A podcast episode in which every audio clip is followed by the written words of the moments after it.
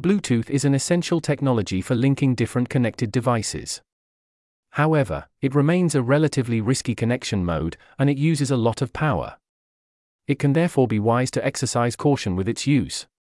Bluetooth is a wireless communication standard that lets users enjoy a wide range of connected devices. It is most frequently used to listen to music or podcasts on wireless headphones or speakers via connection to a smartphone, for example.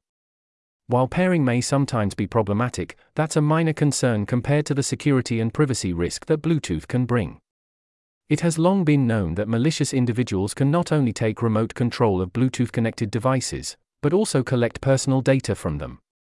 In fact, keeping Bluetooth permanently activated on your smartphone or computer makes these devices vulnerable, and exposes you to a non negligible risk of having your personal information stolen. If you need to, don't hesitate to use Bluetooth, but remember to switch it off again as soon as you've finished.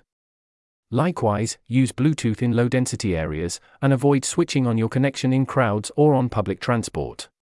Note that Bluetooth also consumes a lot of power, albeit less than Wi Fi, so it can be wise to use it sparingly, especially if your smartphone is starting to show signs of battery fatigue.